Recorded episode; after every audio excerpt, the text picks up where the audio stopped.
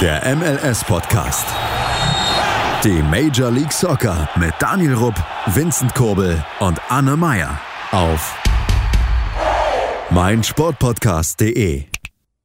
Willkommen zurück beim MLS-Podcast auf meinsportpodcast.de. Wir sind bei Folge 101, das heißt die erste Folge nach unseren zwei Jubiläumsfolgen mit euch Zuhörern. Ähm, auf alle Fälle möchten wir nochmal danken, dass ihr uns so zahlreiche Audios geschickt habt und so fleißig mitgewirkt habt in dieser Folge. Es hat uns allen sehr gefreut. Ähm, und wie gesagt, äh, haben wir in den letzten Folgen schon erwähnt, wenn ihr trotzdem noch Audios schicken wollt, können wir die gern mal so in Folgen einbauen. Schickt sie uns gerne, wir freuen uns. Mit dabei heute sind Anne und Daniel. Ich grüße euch, hi. Ihr könnt übrigens auch, wenn ihr zu einem bestimmten Thema eine Meinung habt und das unbedingt mal mitteilen wollt, könnt ihr uns dazu auch gerne eine Audio schicken. Es muss nicht nur dazu sein, wie ihr zu MLS oder zu eurem Team gekommen seid, sondern gerne auch, wenn wir über eine Sache diskutiert haben und vielleicht richtig wichtige Aspekte vergessen haben oder wenn wir einfach überhaupt nicht verstehen, warum das eine berechtigte rote Karte ist, dann schickt es uns gerne, dann bauen wir es mit ein. Ja, genau. Denn äh, die Anmerkung hat vielleicht jetzt nicht so ganz wenig Sinn, denn rote Karten gab es am letzten Spieltag genug. Aber dazu kommen wir später. Ich würde sagen, dass wir jetzt erstmal mit den neuen ja, Regeln oder mit dem neuen, äh, neuen Aufbau der CONCACAF Champions League sowie des, dem irrelevanten Leagues Cup ein bisschen ähm, besprechen. Denn da hat sich ja jetzt ein bisschen was getan. Ähm, fangen wir mit dem League, Leagues Cup an, würde ich sagen. Äh, Anne, willst du dazu noch was sagen? Naja, die MLS und die Liga MX hatten ja jetzt schon in diesem Jahr den Leagues Cup, der einfach an Wichtigkeit kaum zu überbieten war. Also wir alle saßen nachts gespannt vor dem Fernseher und haben uns darauf gefreut, dass ein paar Auswahlteams der MLS gegen ein paar Auswahlteams der Liga MX spielen und am Ende dann irgendjemand gewinnt und keine Ahnung. Ist das Turnier überhaupt schon vorbei? Ich glaube ja. Äh, wer... Nee, ich glaube, das Finale ist noch, oder? Daniel, du müsstest Seattle das wissen. gegen Club Leon müsste das sein. Ähm, Moment, ich muss kurz meinen Kalendereintrag checken, weil ich habe mir da schon vor Jahren ein rotes X in den Kalender gesetzt, aber ja, gegen Club Leon irgendwann. Also. Also, die. Ehrlich, das juckt mich nicht mal im Ansatz, dieser unnötige League Cup. Also, also, es gibt keinen Grund, der dafür spricht, ihn anzuschauen. Und das hat offensichtlich auch sowohl die Liga MX wie auch die MLS festgestellt. Man hat festgestellt, dass sie ein Turnier machen wollen, was definitiv mehr internationale Aufmerksamkeit bekommt. Und deswegen blähen sie dieses Turnier jetzt auf 47 Mannschaften hoch. Das heißt, alle Teams der MLS spielen dort mit und alle Teams der Liga MX. Das Ganze soll 2023 starten und im Juli und August stattfinden. Dafür soll wohl auch dann der Spielbetrieb in der Liga äh, für diese Spiele pausieren. Und äh, ja, wenn die MLS sich dann noch weiter hochstockt, dann wird das dementsprechend auch auf 48 Teams erweitert. Aber äh, es soll dann so ein bisschen wie in einem in einer WM stattfinden, der Turniermodus. Wir können also gespannt sein, wie, wie das dann am Ende aussehen soll. Und ob es tatsächlich diese internationale Aufmerksamkeit auf sich zieht, die man sich da so wünscht. Wird's nicht. Auch ganz interessant in der Grafik äh, der MLS sind auch schon Louisville City, Charlotte FC und ähm, wie heißt jetzt nochmal der, doch, nee, doch, äh, und St. Louis, genau. Die drei Vereine sind da auch schon drin. Meinst du oben in diesem Reiter? Ja, unter anderem. Die sind das seit Jahren Nee, drin. ich- also Nein, ich weiß nicht- wann das letzte Mal auf der Seite Liga. war. Zur League Cup. Da gibt's ja speziell eine Ach so, ja. Seite. Ja, okay. Das kann sein, da, da, da war ich noch nie drauf. Genau, also sie haben die neuen Teams schon mit eingeplant und sie haben auch das potenzielle, doch nicht näher benannte Team mit eingeplant. Deswegen sagte ich ja, wird es dann irgendwann hochgestockt werden auf 48 Teams. Genau. Was, weiß ich nicht, was, was ist denn euer Eindruck davon bisher? Daniel, Wie bitte? was dein Eindruck dazu ist? Äh, was soll ich dazu sagen? Es ist halt ein Turnier, wie es hätte nicht unnötiger sein können. Ich meine, die Saison geht von März bis November, stellenweise Dezember. Man hat die CONCACAF Champions League, man hat den US Open Cup und man hat alle zwei Jahre eine kontinentale Meisterschaft. Da finde ich nicht, dass es noch einen unnötigen League Cup braucht, wo keiner Bock drauf hat. Also, ich glaube auch nicht mal, dass es wirklich gewinnbringend ist. Ich meine, man redet immer davon, hey, man muss in Europa attraktiver werden, aber diese Attraktivität schafft man nicht durch einen League Cup, wo man zwei Ligen zusammenwürfelt und die Teams gegeneinander spielen lässt. Auch natürlich nicht durch ein All-Star-Game, nein, sondern durch andere ich sag mal, ist am besten durch andere Optionen, sag ich jetzt einfach mal, weil keiner in Europa mag so Zerspaltungen der Liga. Oder so einzelne Turniere, wo, ich sag's mal, die Besten der Besten gegeneinander spielen aus der jeweiligen Liga. Das macht die MLS nicht aus. Die MLS hat andere Gesichtspunkte, mit welchen sie in Europa um einiges besser punkten würden, wenn sie die eher beleuchten würden. Aber man ist wahrscheinlich erst im Nachhinein schlauer. Ich glaube jetzt auch, dass es nicht, also es wird vielleicht ein bisschen mehr Aufmerksamkeit erzeugen, aber jetzt nicht so, ich glaube nicht das, was sie erhoffen. Ähm, auch weil es einfach zusätzliches Spiel ist, das hat für mich eher den Anschein, wie wenn man die Europameisterschaft aufbläht. Die hat man ja jetzt auch mit äh, viel mehr Teams als sonst ausgetragen. Oder die WM möchte man ja auch aufstocken. Das hat für mich so denselben Sinn. Es irgendwie hat keiner wirklich Bock drauf und letztendlich sind dann halt nur kleinere Nationen, in dem Fall eben kleinere Teams drin. Ähm, ja, ob es jetzt dadurch attraktiver, interessanter wird, mag man bezweifeln. Aber gut. Naja, Nee, ich frage mich halt, ob da jetzt kleinere So? Teams drin sind, ist eine andere Frage, weil ich die Auswahl der MLS-Teams, die dieses Jahr an dem Turnier teilgenommen hatten, schon so ein bisschen merkwürdig fand. Äh, Und gerade in der MLS, finde ich, gibt es an sich so dieses, in Anführungsstrichen, kleine Team in der Regel, es gibt manche Ausnahmen, nicht so sehr. In der Liga MX ist das vielleicht eher nochmal deutlicher, dass es da die kleineren und natürlich die großen Teams gibt, die man immer bei den großen Turnieren findet. Aber ja, ob das Turnier dann tatsächlich interessanter wird, ist wirklich eine andere Frage.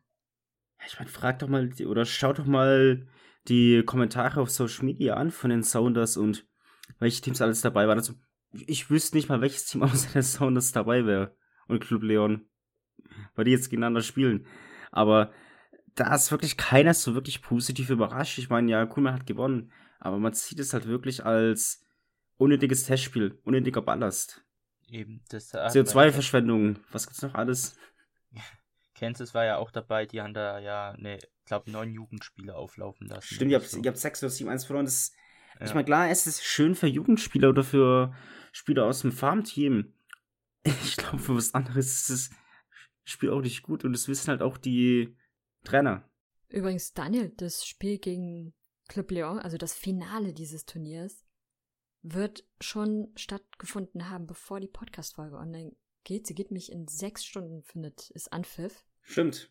Das heißt, du kannst morgen früh dir diese Begegnung ansehen um 4 Uhr. Und dann kannst du deinen Sound aus die Hand Woche. drücken. Perfekt. Hey Google. Hey Google. Okay, es will Nicht- leider nicht nicht, deswegen muss gerade keinen ausschlafen. Eben. Ich, ich hätte jetzt meinen Wecker gestellt. Von daher. Aber es will nicht. Pech gehabt. Aber vielleicht ein kleiner interessanter Fakt ist noch, die drei besten Teams dieses Turniers bekommen zusätzlich auch noch einen Platz in der CONCACAF Champions League. Das macht vielleicht in Ansätzen das Turnier interessanter. Naja, dann steht mir nicht dumm da, wenn man die Sounders wieder bescheißt. Wie letztes Jahr. Wo der Sieger des US Open Cups von 1933, der Sieger des Corona Comeback Turniers und der meinetwegen MLS Cups, waren eh die Sounders, aber MLS Cup Sieger und was weiß ich noch, wer alles. Von daher ist es in Ordnung. Ich äh, muss dich korrigieren. Ich glaube, es war der US Open Cup Sieger von 1912. Ist doch- war doch- waren doch die gleichen, von daher. 1948. Aber ja, Anne, da du ja die CONCACAF Champions League schon angesprochen hast, da gibt es jetzt auch ein komplett neues System. Wir haben das Ganze auch aufgebläht äh, mit mehr Teams. Ähm, das war ja dieses große Problem immer. Äh, die CONCACAF Champions League war von den Champions League weltweit immer ganz unten, weil wenigsten Teams und ähm, ja, äh, letztendlich immer MLS und Mexiko, Liga MX am Schluss übrig geblieben. Gut, ähm, ich denke mal, das wird dann weiterhin so sein, aber es gibt jetzt mehr Konkurrenz. Denn das Ganze ähm, wird jetzt so auf, aufgeteilt, dass es in die Länder Kanada, USA, Mexiko, äh, die werden als Nordamerika bezeichnet. Dann gibt es ganz Mittelamerika. Das sind Länder wie Honduras, El Salvador, Costa Rica, Panama. Ich glaube sogar äh, Suriname und Französisch-Guinea und so wird dazu gezählt. Und dann gibt es noch Karibik mit den ganzen Inseln Jamaika, Haiti, Domrep, Bahamas, äh, St. Vincent und was weiß ich. Die ganzen kleinen Inseln, genau. Und ähm, von Nordamerika sind 15 Mannschaften drin. Es werden fünf Vereine von der Liga MX dabei sein, vier MLS-Vereine, zwei Vereine aus der Canadian Premier League, die jetzt eben neu dabei sind in dem Wettbewerb. Und dann werden noch ähm, zwei League äh, Cup Clubs drin sein, also der äh, zweite und dritte Platz, sowie der US Open Cup Winner und der Canadian Championship Winner der wahrscheinlich eh ein MLS-Team wieder sein wird. Ähm, die werden ab Runde 1 dabei sein. Ab Runde 16 werden dann weitere drei Nordamer äh, nordamerikanische Vereine hinzustoßen. Und das wird eben der Liga MX Gewinner sein, der MLS Cup Gewinner und der Leagues Cup Gewinner. Die werden aber erst ab Runde 16 eben, also später dazu stoßen. In äh, Mittelamerika sieht es dann eben anders aus. Ähm, da sind es natürlich weniger Teams. Bei, in Runde 1 werden fünf Teams da, äh, dabei sein. Eben der Mittelamerika äh, Cup äh, Zweitplatzierte sowie die zwei äh, Verlierer des Halbfinals and the Two-Play-In-Winner. Ich glaube, das ist für mich der Zweitplatzierte, weil der da noch nicht ausgezählt. Ja, wobei Second Play, ich weiß nicht, was der Two-Play-In-Winner ist, aber der ist dabei. Äh, in der Runde 16 wird dann noch ein weiterer Club aus Mittelamerika dabei sein, nämlich der Central America Cup Champion. Ähm, in der Karibik werden zwei Teams ab Runde 1 dabei sein, eben der Caribbean Cup Second and Third Place Finisher, also zweite und dritte Platz, und ab Runde 16 eben der Gewinner vom Caribbean Cup Championship. Und diese Teams ähm, werden in ihrer jeweiligen Einteilung, also Nordamerika, Mittelamerika, Karibik, äh, gegeneinander spielen, Hin- und Rückspiel und werden im K.O.-System aufsteigen. Ähm, da es dann auf der Website von der CONCACAF Champions League eine ganz schöne Grafik, wo das alles schön drin ist. Es gibt, glaube ich, sogar ein sehr schönes Video auf Twitter und Instagram von der CONCACAF Champions League, wo das erklärt wird in vier Minuten. Ähm, und ja, somit werden mehr Teams dabei sein. Die Gewinner der jeweiligen Cups werden dann später einsteigen. Ähm, was man davon halten soll, darf jetzt jeder selbst entscheiden. Aber somit ist der neue Wettbewerb geschaffen. Ähm, soll mehr Spannung erzeugen, mehr Teams und mit diesem K.O.-System, also es gibt keine Gruppen wie in der Champions League wie in Europa, sondern von Anfang an K.O mit den jeweiligen, ich nenne es jetzt auch mal Einteilungen, Conferences, Nordamerika, Mittelamerika und Karibik. Was haltet ihr davon? Ähm, ich bin ehrlich, ich hab's nicht verstanden. Aber nicht, weil du es schlecht erklärt hast, sondern einfach, weil man es, glaube ich, nicht verstehen kann, wenn man da jetzt nicht explizit irgendwie was studiert hat oder sich da gefühlt stundenlang das komplette Prinzip angeschaut hat. Ich meine, die CONCACAF, wie du schon sagtest, ist halt ziemlich schlecht als Champions League oder stellt halt ziemlich schlecht dar im Vergleich zu den anderen kontinentalen Clubmeisterschaften. Und da stelle ich mir die Frage, warum man das wirklich so selten dämlich und kompliziert macht. Verstehe ich nicht. Ich meine, mag alles sein mit der Fairness und auch mit Mexiko und USA, dass deren Teams, die natürlich auch von der Prestige am besten sind, oben stehen. Ich meine, ist ja in Europa genauso mit den Top 5 Ligen. Da ist halt jetzt nur Top 2 Ligen. Es sind auch mal einiges weniger Länder. Von daher verstehe ich jetzt nicht, dass man das so unnötig verkomplizieren muss, weil es halt wirklich nur eine Attraktivität bietet für jemanden, der in Europa lebt. Ich meine, man muss natürlich auch immer nicht auf den eigenen Markt schauen, sondern auch auf den ausländischen oder überkontinentalen Markt. Zum Beispiel natürlich auf uns. Und ich persönlich bin jetzt komplett abgeneigt, sowas anzuschauen. Einfach weil ich es nicht fühle zum Wettbewerb. Ich meine, was klug gewesen wäre, wenn eine gute Gruppenphase, wo meinetwegen jedes MLS-Team und Team aus der MX eine Gruppe bilden, dass man meinetwegen acht Gruppen hat oder meinetwegen nur sechs oder so und ganz einfach das K.O.-System spielt mit Achtelfinale, Viertelfinale, Halbfinale und Finale. Wobei bis aufs Finale die Endrunden Hin- und Rückspiel gespielt werden.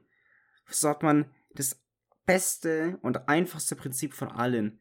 Da hat man nicht so eine unnötige K.O.-Phase schon von Anfang an. Keine Anarchie, kein gar nichts. Man hat einfach ein paar coole Spiele. Die Teams reißen rum. Die Fans haben was Cooles. Verstehen das Prinzip und es wird angenommen und akzeptiert. Aber so fühle ich nicht. Und verstehe ich auch nicht. Also ich finde jetzt ehrlich gesagt das System gar nicht so kompliziert. Ah, ich finde an sich auch gar nicht so schlecht, dass es anders ist als das, was in Europa gewählt wurde. Was ich nicht so gut finde, ist, dass die jeweiligen Sieger oder die aktuellen Meister, dass die erst in der Runde der letzten 16 dazustoßen. Das bringt so einen völlig unnötigen Vorteil. Wenn, dann finde ich, sollten alle gleich von Anfang an die, die gleichen Chancen haben. Und nicht, dass da jeweils noch irgendwie ein Team noch neu dazukommt, weil es irgendwie bei sich in der Liga die besten, die beste Situation gerade hatte.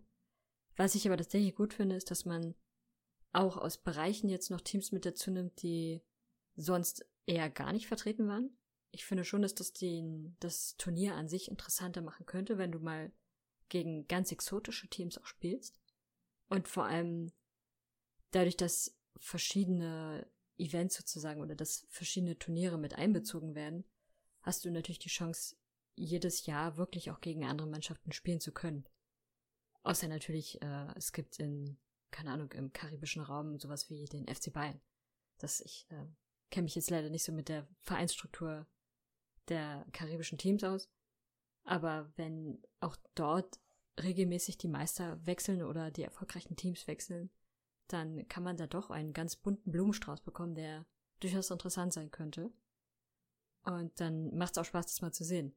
Das Problem, was sein könnte, da würde ich Daniel in Ansätzen sogar zustimmen. An sich wäre es eigentlich cleverer gewesen, wenn man eventuell doch einfach erstmal eine Gruppenphase gemacht hätte und jeweils immer Hin- und Rückspiel spielt. Weil ein Problem natürlich ist, dass die unterschiedlichen, auch klimatischen oder ähm, geografischen Gegebenheiten wahnsinnig viel Einfluss auf so ein Spiel nehmen und auch sehr, sehr kraftintensiv sein können. Die US-Nationalmannschaft hatte letztens bei ihrem Spiel, ich glaube gegen Panama war es gewesen, hatte Tyler Adams sich danach äh, auch schon mal in die Richtung geäußert und meinte, dass sie lieber gegen Frankreich oder England spielen würden, als auf, in, im CONCACAF-Bereich, einfach weil dort die, die körperlichen Anforderungen auch viel, viel intensiver sind, weil diese Spiele viel, viel anstrengender sind. Und das könnte tatsächlich schon auch ein, nennen wir es mal auch unfairerer äh, Nachteil sein, den beispielsweise eher die nordischen Teams haben könnten. Umgekehrt aber natürlich auch Teams, die aus tiefen Süden kommen. Und dann, ja, ich, wann, soll, wann sollte der Rhythmus sein? Wird das so sein wie immer noch? Also, dass man im März spielt? Weil dann wäre es natürlich beispielsweise, wenn jetzt ein Team aus der Karibik nach Kanada muss, ist das natürlich auch ein entsprechender Einfluss. Ähm, so wie ich das gelesen habe, ähm, findet die im Frühling statt. Also die Qualifikationen sind im Herbst, weil ja da die ganzen Ligen meistens enden. Und dann im Frühling soll die Champions League gespielt werden. Heißt also März, April, Mai, so in dem. Also März 22 werden die Entscheidungen gemacht und alles eingeteilt, wer dabei ist und mhm. so. Und dann im Frühling 23 ist dann der Wettbewerb. Das ist für die. Ja, also ja, so, so März. Für die MLS ist das natürlich wieder so ein gewisser Nachteil, weil da der Ligabetrieb ja erst wieder anfängt. Während in der Regel alle anderen Ligen zu dem Zeitpunkt ja schon längst wieder spielen. Das hat zuletzt ja die CONCACAF Champions League auch so ein bisschen uninteressanter für MLS-Teams gemacht, weil es halt mitten in der Vorbereitungsphase war.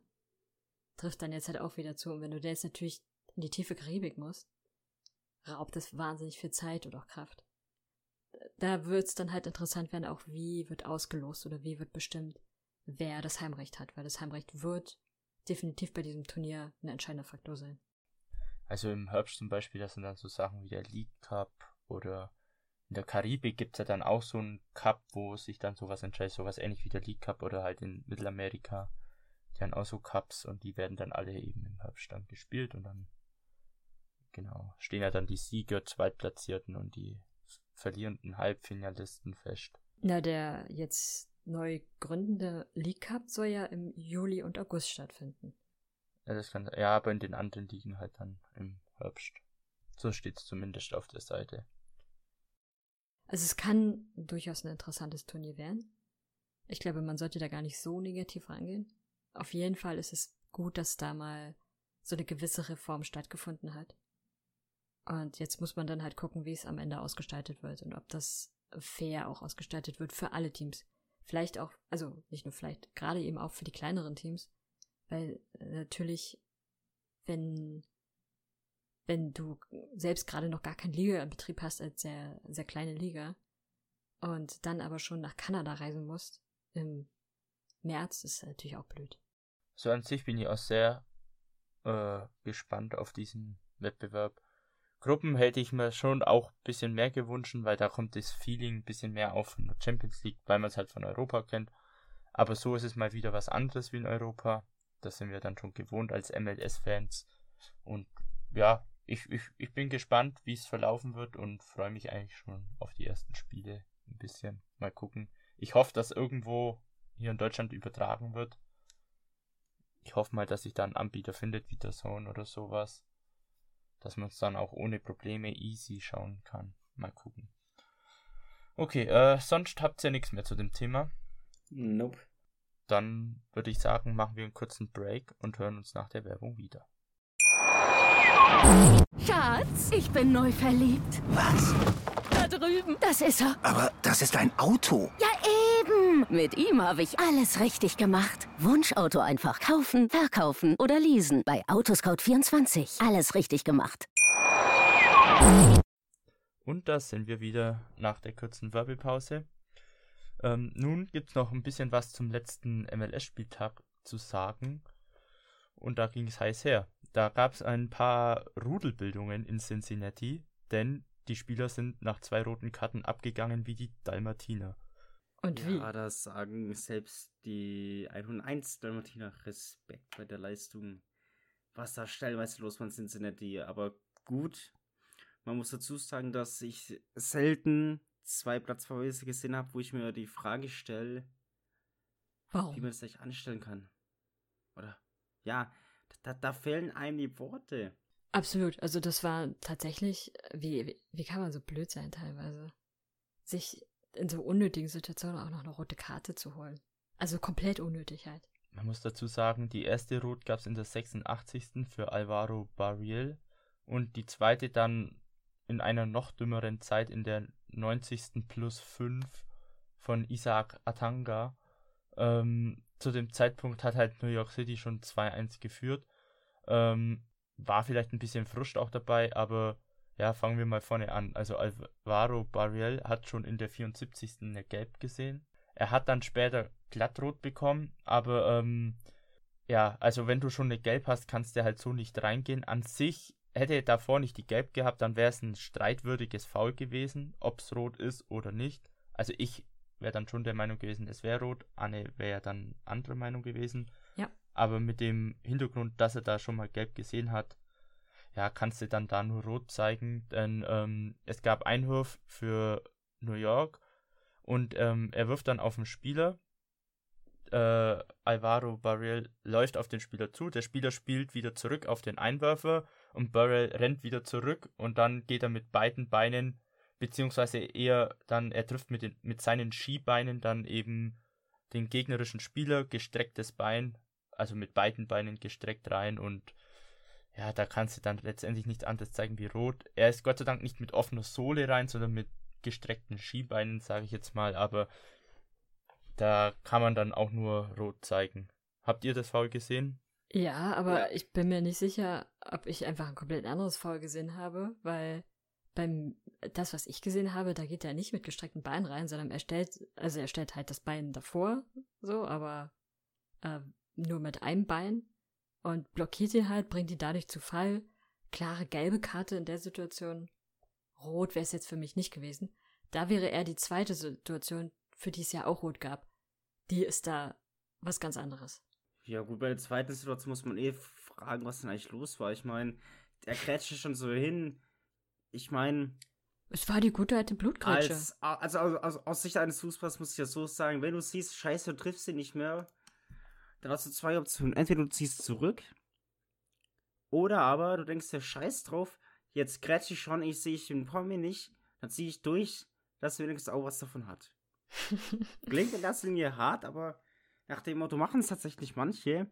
Von daher, er hat ihn getroffen, aber er hat ihn halt, Daniel spricht aus Erfahrung. er hat ihn halt, ja, auf gut Deutsch was so richtig schön abgesenzt. Ich meine, ja, es, es war sogar, es war hart. sogar ein Hauch, es war sogar ein Hauch von der Schere zu sehen. Nein, also wirklich, er hat da meinen Respekt, er hat ihn halt wirklich so richtig abgesenzt. Der Ball war weg. Aber ich, ich, ich bin wirklich ehrlich, er grätscht halt von der Seite ab. Wäre der Ball nicht weg gewesen, könnte man halt auch über Gelb diskutieren. Aber ja, es ist halt, Es ist rot. es ist halt dämlich, da reinzugehen. Aber ich bin, ich bin mir auch noch nicht ganz sicher, rollt der Spieler vom New York City FC eigentlich immer noch oder hat er mittlerweile ausgerollt? Na, es, es, es tut schon weh, wenn du so abgesenzt Also, wenn du wirklich so abgesenzt wirst, da kann ich verstehen, dass du rollst, aber wenn es eine faire Kretsche war, tut auch stellenweise weh, aber ja. Naja, also völlig berechtigte rote Karte. Äh, ich glaube, dem Spieler ist zum Glück nichts passiert. Also dem Gefaulten. Und da gibt es wahrscheinlich auch gar keine zwei Meinungen zu.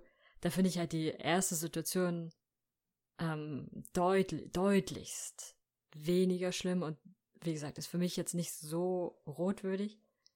Was ich aber tatsächlich ein bisschen merkwürdig fand, war die Aggressivität der Cincinnati-Spieler, die auch nach den Pfiffen da, also nachdem gepfiffen wurde, in beiden Situationen, teilweise äußerst aggressiv dann Rudelbildung mit auch anderen Spielern, also mit den New York City FC-Spielern gestartet haben. Klar, die New York City FC-Spieler stürmen dann erstmal alle auf den Faulenden zu, das ist ja irgendwie üblich im Fußball. Aber das Agieren der Cincinnati-Spieler ist da schon so ein bisschen sehr merkwürdig. Aber das Ironische ist, die, die einzige gelbe Karte wegen Ru Rudelbildung hat Callens von City bekommen. Ja, also auch die New York City FC-Spieler sind natürlich dann nicht so zimperlich und äh, schubsen und, und packen da so ein bisschen. Ist dann auch so okay. Aber, also normalerweise kenne ich die Cincinnati-Spieler halt nicht so auf die Art und Weise. Aber nachdem sie ja letztens ein Spiel gewonnen hatten, ist ihnen das vielleicht ein wenig zu Kopf gestiegen. Und dann dachten sie, können sie jetzt hier mal ordentlich weiß, zeigen, dass sie zu Hause sind und dass sie das Spiel gewinnen wollen. Das ist eigentlich ein interessantes Phänomen. Ich meine, wenn du nicht kicken kannst, beziehungsweise wenn du in der Tabelle scheiße stehst, weil du halt eben nicht den Fußball spielst, den die anderen Teams in der Liga spielen, dann spielst du es ein bisschen unfair, habe ich so das Gefühl. Ich meine, ich selbst als Trainer habe schon oft mitbekommen, dass halt einfach solche Teams auch sehr durch eine Aggressivität geprägt sind. Also Aggressivität in dem Sinne von, du liegst hinten, du bist gefrustet, weil es einfach die ganze Saison nicht läuft. Einfach weil du hinten stehst, nicht gewinnst. Gewinnen macht mehr Spaß als verlieren, klar. Gerade auch im Profibereich ist es umso besser, wenn du gewinnst. Und dass du dann eine gewisse Aggressivität hast, ist halt leider schon des Öfteren vorgekommen. Vorgekommen hat es auch dementsprechend auch mal wieder bewiesen, dass halt Teams, die schlecht stehen, aggressiv spielen. Ja, was auch noch ein äh, sehr interessantes Spiel war, ähm, so, vor allem auch torreiches Spiel mit sieben Toren im Spiel, war das Spiel Austin FC gegen San Jose Earthquakes, was die Earthquakes mit 4 zu 3 oder 3 zu 4 eben gewonnen haben. Das Spiel war wieder in Austin vor gut ausverkaufter Hütte. Ähm, Austin hat allerdings zur 45. Minute 3 zu 1 geführt. Und dass die halt dann wieder so ein Spiel aus der Hand geben, zeigt halt dann doch irgendwie, das Team, keine Ahnung, ist noch nicht wirklich eingespielt oder irgendwas stimmt da noch nicht. Ähm, wer sich eingespielt hat, ist Sebastian Triusi, der neue Destiny Player von Austin. Der hat jetzt, soweit ich weiß, im vierten Spiel hintereinander getroffen. Also, das ist schon mal eine gute Leistung. Er zeigt, wieso er mehr verdient. Und auch dort gab es auch wieder einen Platzverweis, nämlich von Alexander Ring von Austin FC, der in der 65. Minute mit Gelb-Rot vom Platz flog. Ähm, war jetzt nichts Besonderes, das Foul. Es war halt ein Foul, er hatte schon eine Gelb und dann kannst du halt so nicht hingehen. Was ich aber witzig finde, ist, ja. dass Austin es geschafft hat, schon in der zweiten Minute die erste gelbe Karte zu kriegen. Das muss man halt auch erstmal schaffen. Das stimmt. Und vom, vom äh, Superdraft-Spieler, Daniel Pereira. Aber schön, dass der zumindest spielt. Vielleicht wollte er unbedingt auch mal in der Ticker-Erwähnung stehen, damit Mutti auch sieht, dass er spielt. das kann natürlich sein. Wer weiß, wer weiß. Aber auf alle Fälle ein sehr ereignisreiches Spiel. Hat einer von euch die Highlights gesehen? Nee. Nö, weil es ist Austin. Nee.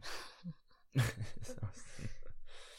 Ja, den Fans wegen kann man es wahrscheinlich schon angucken. Ist schon, äh, also die Fans machen echt gut Stimmung, das gefällt mir schon. Aber an sich gut, Austin, ähm, ich glaube, die sind auch letzte in ihrer Konferenz, oder? Nicht, doch, ja, doch, die sind im Westen. Ähm, ja, also kann es nächstes Jahr eigentlich nur besser laufen. Dieses Jahr 19 Punkte erst. Der zwölfte Platz, das ist Houston, die haben schon 26. Also, ja, da geht es nur noch um Schadensbegrenzung. Wo du gerade die Tabelle so schön ansprichst. Ich habe euch ja das Meme geschickt. Ich weiß ob du es gesehen hast, Vincent. Über die Tabelle der MLS. Äh, ich hab's, Anna habe es geschickt. Anna hat doch darauf reagiert. Wo hast du das geschickt? Instagram. Das gute Spongebob-Meme. Wir, wir müssen euch das verlinken. Für Instagram. Ja, von Instagram. Ach, da. okay. Ich lese es euch mal vor. Ähm, ist ein SpongeBob-Meme. Guess what I am? Um, bottom of the Western Conference table? No, I'm Texas. What's the difference? Da ist, ist halt echt so viel dran, weil im Westen halt einfach die letzten drei Teams alle aus Texas kommen, aber gut. aber lustigerweise haben Houston und Dallas immer noch reelle Chancen auf die, die Playoffs. Playoffs. Darf nicht vergessen. Das stimmt, das sind jetzt bei im, im Fall von Houston acht Punkte. Ein paar Spielchen sind noch, also da ist echt noch alles drin. Mhm. Ähm, auf der anderen Seite im Osten natürlich letzter Toronto mit 18 Punkten, danach kommt Cincinnati 20. Ähm, ja, das ist auch Toronto, es ist auch noch eine Saison zum Vergessen. Ich glaube, die haben aber dieses Wochenende sogar gewonnen, was eigentlich schon eine Sondermeldung fast wert ist. 2 zu 1 gegen Nashville. Ähm, sowas gibt es nicht alle Tage, aber was es auch nicht alle Tage gibt, das erzählt euch jetzt mal Anne. du meinst, weil die Red Bulls nach circa zweieinhalb Jahren mal wieder gewonnen haben? Korrekt. Auch noch auswärts, damit hat niemand gerechnet. Es waren aber, habe ich gesehen, Fans der Red Bulls tatsächlich im Stadion bei Miami. Und weil wir ja heute beim Thema rote Karten sind, auch da gab es eine rote Karte äh, schon relativ früh in der, ich glaube 37. Minute war das. Zu dem Zeitpunkt war es 38. Minute, eine gelb-rote Karte für George Figal oder Jorge, Jorge wahrscheinlich, ja. Figal, Jorge Figal. Der ja, bereits in der 10. Minute die erste gelbe Karte kassiert hatte und dann in der 38. Minute kam die nächste noch dazu. Zu dem Zeitpunkt stand es bereits 2 zu 0 für die Red Bulls. Interessant ist aber, dass die Red Bulls mehr qualitativ hochwertige Schüsse und Pässe hatten zu der Zeit, als, als sie noch elf Gegner sozusagen auf dem Platz hatten, also als es die rote Karte noch nicht gab. Und danach brach das statistisch gesehen ziemlich ein. Sie haben danach nochmal zwei Tore gemacht. Aber das war wieder so ein ganz typisches Phänomen, deswegen hasse ich es eigentlich immer, wenn der Gegner der Red Bulls eine rote Karte bekommt. Weil irgendwas passiert dann, aber das ist schon 15 Jahren so. Irgendwas passiert dann immer mit dieser Mannschaft, dass sie plötzlich viel schlechter spielt, als sie vorher gespielt hat. Und eigentlich ist es dann fast immer so, sobald der Gegner eine rote Karte hatte, fällt kein Tor mehr. Deswegen ist es immer, ah, gib ihm kein Rot, gib ihm Gelb, der soll weiterspielen. Aber gut, in dem Fall haben sie jetzt nochmal zwei Tore gemacht. Endlich mal ein Sieg. Und äh, ja. Für Miami war es dann auch so ein bisschen bitter, glaube ich. Aber die, die gelb-rote Karte ist so selten dämlich von Miami. Ich habe ja. mir die jetzt mal angeschaut. Also, ich muss dazu sagen, dass der Schiedsrichter einfach mal genial reagiert hat. Für alle, die es nicht wissen, wie Arne schon sagte, ist ähm, Figal vom Platz geflogen. Und zwar Höhenmittellinie, gibt es die Sinne, Figal hält, ich weiß es nicht wen, war es fest. Und Schiri das halt weiterlaufen ließ das. Und irgendwann ist er bei einem aus und er zeigt ihm Gelb-Rot nachträglich. Das finde ich super. Ich meine, klar, das Foul war selten dämlich. Dementsprechend ist er vom Platz geflogen. Von daher, du musst dich halt nicht beschweren, weil wenn du gelb hast und so ein Foul machst, dann hast du eigentlich keinen Bock mehr auf das Spiel. Bin ich ehrlich, weil. Willst du duschen gehen? Ich meine, der, der Schiri steht vor dir, du hältst ihn fest, er liegt auf dem. Du, du faulst ihn quasi. Schiri das Vorteil laufen, du denkst dir, geil, Alter, mir passiert nichts und dann, weil es im Aus und der zeigt halt einfach gelb-rot. Ich meine, wie cool muss das Schiri sein? Das, das finde ich einfach genial. Wenn du als Spieler denkst, oh, der Schiri hat es nicht gesehen, er reagiert nicht und dich schon sicher fühlst und dann plötzlich kommt sie doch noch. Ja, also, wie gesagt, also seit ein paar Jahren kann man auch nachträglich gelb-rot zeigen. Du hast auch rote Karten nachträglich zeigen tatsächlich. Was ich sehr interessant finde. Ja, was ja total sinnvoll ist, weil du lässt die Situation erstmal ja, weiterlaufen. Du lässt, du lässt den Spielfluss weiterlaufen. Ich meine, ob daraus jetzt ein Tor entstanden oder nicht, ist es nicht, jetzt ausgespielt worden. Und einfach gelb-rot zeigen. Ich meine, ja. Aber wie, wie gesagt, wäre es jetzt so ein taktisches Foul gewesen, wie zum Beispiel so ein leichter Schubser oder so, wenn er am Ball gewesen wäre und er ihm nicht gelb-rot zeigt oder so. Ja, egal. Hat er wirklich Glück gehabt, aber sorry, aber für das Foul hat er halt wirklich weggeschubst. Er war ja nicht mal am Ball. Ich meine, natürlich fliegst du für sowas vom Platz, wenn du halt wirklich drum bettelst. Aber ja, viel geändert hat sie ja nichts. Die haben noch zwei weitere geschluckt, Miami. Da bringen die schönsten Trikots der Welt. um unseren Kollegen Uli Hebel mal zu zitieren, nichts. Aber ja, Miami steht da jetzt tabellarisch auch eher bescheiden da. Also dann unterm Strich. Haben gleich viele Spiele wie Philly. Von da wird sich zeigen, wo die Reise hingeht. Ja. Es gab noch eine Partie mit einer roten Ja. Karte. Dann schieß los. Philly gegen Orlando. War, Wer hat's bekommen? Mensch, das weißt du doch. Das, äh, Antonio Carlos. War der zufällig? ähm, warte, ich, ich versuche mich gerade daran zu erinnern, wer es war. Dauert kurz. Hey, hat Dauert bei Or dort. Orlando hatte die ganze Mannschaft die gelbe Karte gesehen. ich sehe es gerade. Also Ja, Antonio Carlos hat die rot bekommen und dann dazu gab es noch zwei, vier, sechs gelbe Karten. Unter anderem mit Rodrigo Schlegel und dem Ersatzkeeper Pedro Galese. Also sportlich. Wenn bei Philly nur der deutsche Leon Flach gelb sah, aber.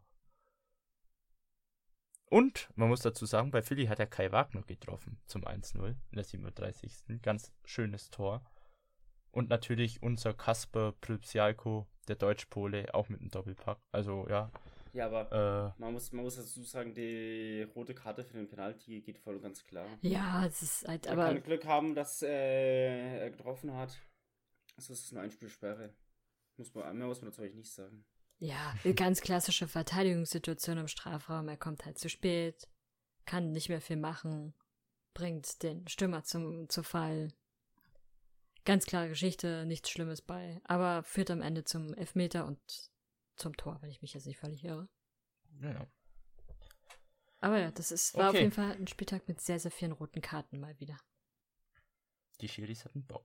Fun Fact übrigens bei Cincinnati New York City FC war unser alter Bekannter Ted Angle Schiri. also ja, da wundert einem die vielen Karten auch nicht mehr. Zum Schluss möchte ich noch sagen, dass Kansas vor den Sounders auf Platz 1 steht und dann haben wir es somit mit dieser Podcast-Folge. Ähm, ich hoffe, euch hat es soweit gefallen. Ähm, wie gesagt. Cup. na, wie Anne schon anfangs erwähnt hat, wenn ihr gern auch Themen, Fragen, sonstiges habt oder andere Meinungen zu manchen Themen, gebt uns gerne, äh, gerne Bescheid. Ihr könnt uns schreiben oder auch gern mal eine Audio schicken, wenn ihr diese irgendwie in der, äh, wenn ihr in der Folge vorkommen wollt. Ähm, wir werden euch dann die weiteren Infos zuschicken. Ähm, folgt uns gern auf Twitter und Instagram MLS Supporters Germany, auf Twitter bei US Soccer News und Facebook auch US Soccer News. Sonst kommt gerne in unseren Discord. Link ist wie immer in der Videobeschreibung. Und dann hören wir uns nächste Woche wieder. Ciao. Und da werden wir dann Tschüss. die Seattle gegen Sporting Partie besprechen müssen, weil die steht ja jetzt auch bald an. Bis dahin, ciao. Ja. Schatz, ich bin neu verliebt. Was? Da drüben. Das ist er. Aber das ist ein Auto. Ja, eben. Mit ihm habe ich alles richtig gemacht. Wunschauto einfach kaufen, verkaufen oder leasen. Bei Autoscout24. Alles richtig gemacht. Der MLS-Podcast. Die Major League Soccer mit Daniel Rupp, Vincent Kurbel und Anne Meyer auf meinsportpodcast.de. Schatz, ich bin neu verliebt. Was? Da drüben. Das ist er. Aber das ist ein Auto. Ja, eben. Mit ihm habe ich alles richtig gemacht. Wunschauto einfach kaufen, verkaufen oder leasen. Bei Autoscout24. Alles richtig gemacht.